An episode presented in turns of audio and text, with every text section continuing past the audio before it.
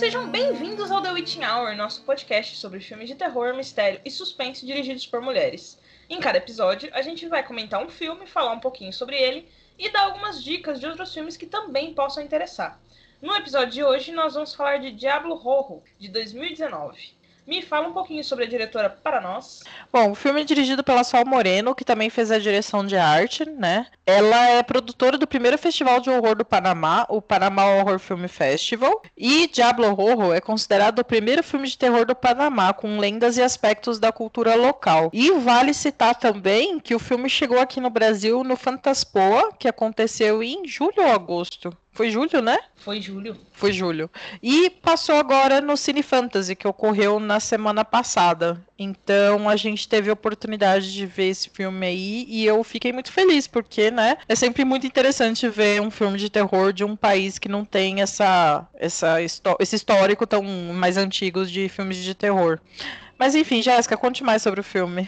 Bom, o filme se passa em uma noite, né? Um motorista de um ônibus Diablo Rojo, que é um, é um tipo de ônibus comum no Panamá, com dois policiais, um padre e um rapaz, eles são perseguidos por uma bruxa em busca de vingança. E ao longo do filme tem vários elementos da cultura, né? Como a Michelle falou sobre a diretora, vários elementos sobre a cultura do Panamá. Mil, o que você achou do filme? Cara, é o filme não tem nada de muito especial que a gente não tenha visto já no terror, mas eu gostei muito justamente por se tratar da cultura local, né? É, eu sempre comento isso em vários programas que a gente gravou, que eu gosto muito do terror que fala de uma coisa mais próxima da nossa realidade, né? Por exemplo, é, a vida no Panamá, tipo, o cara, pelo que eu entendi, ele dirigia um ônibus clandestino, alguma coisa assim que não era regulamentado.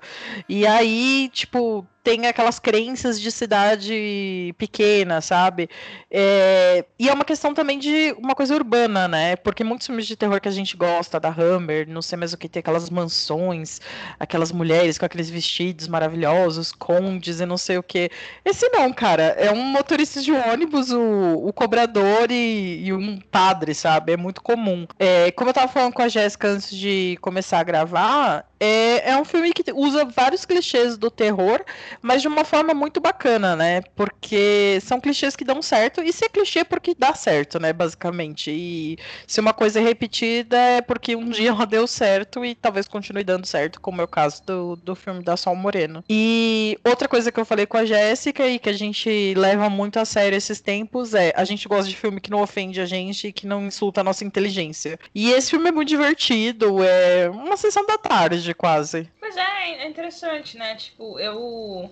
Eu gostei muito dos. Vou começar pelos pôsteres, porque eu gostei muito dos pôsteres. Eu achava que a protagonista ia ser aquela moça do pôster. Então, quando começou o filme, aí estavam os caras lá, tipo, os caras simplão, cara motorista de ônibus. E aí eles entram nessa jornada muito anos 80. Eu falei, cara, que divertido. E o filme só vai ficando mais divertido, porque, tipo, os efeitos são muito legais. A gente nota o esforço para aquele filme ter sido feito. E é uma coisa que também eu, eu, eu gosto de, de perceber, sabe? Porque, assim, é um filme que não tem uma trajetória. É um país que não tem uma trajetória no terror, que nem a Michelle comentou. E é um filme que ele vai aprendendo durante o filme. É um negócio muito legal, a gente nota. É, é dá pra ver o, o, esforço que foi feito, sabe? O caminhão, a, as maquiagens. As, e, e tudo isso ainda faz com que, tipo, o filme seja muito bonito visualmente, sabe? Não, não é uma coisa, um esforço que não deu em nada. É um esforço que nota-se que a fotografia é bacana, o som é muito bom, o som não tá,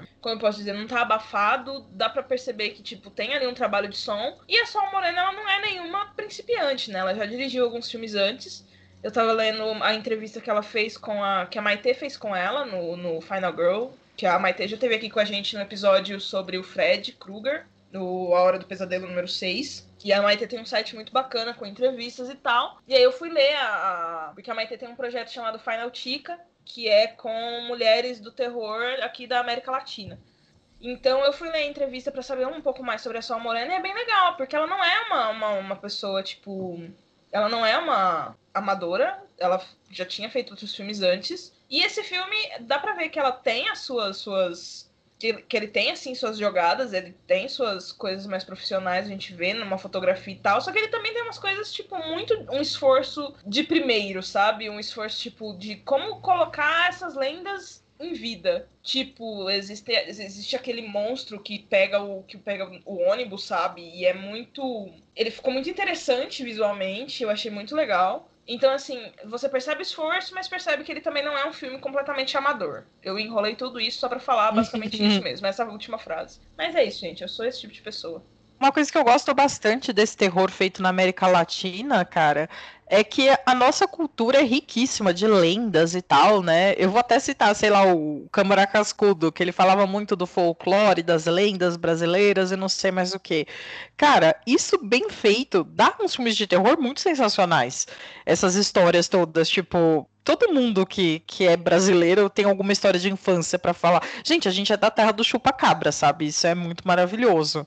Então, eu, eu gosto demais quando é usado um pouco da nossa própria cultura para fazer terror, sabe? É, a, você percebe o esforço, né? Que, que é muito bem, dá muito certo, né? Tipo, é um filme divertido de assistir, né? E a gente vê uns homens, tipo, nos Estados Unidos, brancos, jovens, que têm dinheiro para fazer os filmes e fazem umas porcarias horrorosas e ofensivas, né? Então, fica aqui minha admiração pela Sol Moreno e espero ouvir falar dela muito em breve com algum novo projeto. Eu odeio ser essa pessoa. Eu não gosto de ser essa pessoa nostálgica e pipipi popopó. Mas é muito. Eu acho que é um esforço muito semelhante ao esforço daqueles filmes dos dos anos 80, 70, que não tinha ainda uma tradição de horror desse tipo, né? Mas tinha essa vontade de fazer o horror. Então, é, é, me, me, remeteu muito o Diabo Horror nesse sentido, sabe? Parece uma coisa antiga, mas é uma coisa completamente nova e não, não é uma coisa que, que agrida ninguém, sabe? É uma coisa, é um filme muito tranquilo de ser assistido. Exato. Como eu disse, é um filme sessão da tarde, bem redondinho, assim, ele cumpre a promessa, né, que, que ele dá pra gente. E é isso, gente. Eu gostei bastante dele e recomendo. Eu não sei se ele vai estar disponível agora. Deve estar, né? Depois que saiu nos dois festivais, mas vale bem a pena. Eu também gostei bastante. Também acho que vale super a pena. Bom, gente, eu resolvi indicar um negócio aqui. Eu não sei o que me deu, não. Mas eu senti que eu precisava. E eu vou fazer isso. Hoje a indicação é debochada, mas nós estamos falando de um ônibus então eu quero indicar Comboio do Terror. Deus amado. Meu Deus. Porque nada melhor do que máquinas tentando assassinar as pessoas, dirigido no único filme que Stephen King tentou dirigir e fracassou miseravelmente com o galã do momento, que era o Emílio Esteves. Então, sim, a minha dica de hoje é Comboio do Terror. Se você gostou de Diablo Rojo, eu não sei se você vai gostar de Comboio do Terror, porque ninguém gosta daquele filme. Eu gosto, amiga. Eu acho decente até. Quer dizer, decente é uma palavra difícil, né? decente é pegar muito pesado. Exato. Mas eu recomendo sim. Fica aí a minha, minha, minha recomendação de hoje. É Comboio do Terror. Ok. Porque sim, porque sim. Porque a gente já chegou até aqui, sabe? Então, a gente tá gravando no dia anterior do aniversário do Stephen King, então é isso. Vão assistir Comboio do Terror. Bom, eu vou até fazer uma outra indicação, que é um episódio do Necronome Conversa que eu gravei com o Euler e com o João sobre o Comboio do Terror, né? Então, se vocês quiserem ir lá no feed para escutar, é, é isso. Eu não tenho nem palavras. Quer dizer, tive lá no dia da gravação, mas é isso. Bom, pegando carona no, no deboche da Jéssica, eu também vou indicar dois filmes pegando assim, um carona. pouco no deboche. Pegando carona, vejam só, hoje o episódio é temático. Como é que eu entendi? Meu Deus, coisa horrorosa, tá, tá difícil. Vamos lá. É, bom, eu vou indicar dois filmes de um único diretor, que é o Peter Jackson, que, assim, é, eu vou falar uma coisa que talvez a gente perca ouvintes, mas eu odeio O Senhor dos Anéis com todas as minhas forças. Então eu considero esses filmes da época que o Peter Jackson dirigia filmes bons, tá? Então fica aqui a minha indicação de Brain Dead e Bad Taste, Que assim, são dois filmes tão horrorosos, mas tão bizarros, que eu acho maravilhosos num nível que eu não tenho nem palavras, assim, eu só digo, assistam esses filmes. E... Brain Dead é perfeito! Não, Brain Dead é ótimo, gente, por favor, assistam mesmo, sem deboche. Cara, é, é uma coisa. Eu não tenho nem palavras, é um negócio maravilhoso. E agora um comentário muito aleatório, assim, mas assistam também o Heavenly Creatures, Almas Gêmeas, do Peter Jackson, de 94, que é um puta suspense sensacional, com a Melanie Linsky e a Kate Winslet, quando jovens, assim. É muito, muito bom. E é baseado num, em fatos reais. Bom, é isso, gente. Indiquei um monte de coisa aí. Desculpa ficar falando de homem, Peter Jackson no caso, mas ele, quando era um bom diretor, fez coisas sensacionais. Nós não iremos perder ouvintes com a questão do Peter Jackson, porque eu acho que tudo bem. Só tudo bem. É isso. É isso, gente. Desculpa eu odiar é, Senhor dos Anéis, mas realmente não dá. Desculpa. Acontece, amiga, tá tudo bem. Já que a gente tá aqui, então eu quero, eu quero indicar um negócio. Eu quero indicar Evil Dead. Vamos todo mundo assistir Evil Dead. Eu ia falar do Basket Case também, já que estamos desse jeito. Vamos todo Nossa, mundo. amiga, eu não consigo gostar de Basket Case. Aquilo, cara. Eu, eu não consigo, eu tenho problemas. Eu não sei, eu vejo a cesta e me bate uma tristeza do ser humano. Eu penso em tudo que já foi feito na humanidade. E, sabe, Ai, gente, então é isso, né? É, bom, gente, queria agradecer mais uma vez vocês por ouvirem a gente e agradecer também nossos padrinhos, né, que estão sempre apoiando a gente no, no chat, dando dicas. E se você quiser nos apoiar, é só entrar em padrim.com.br barra The Witching Hour. Com dois reais você faz aquela doação da amizade e com cinco reais você participa do nosso chat.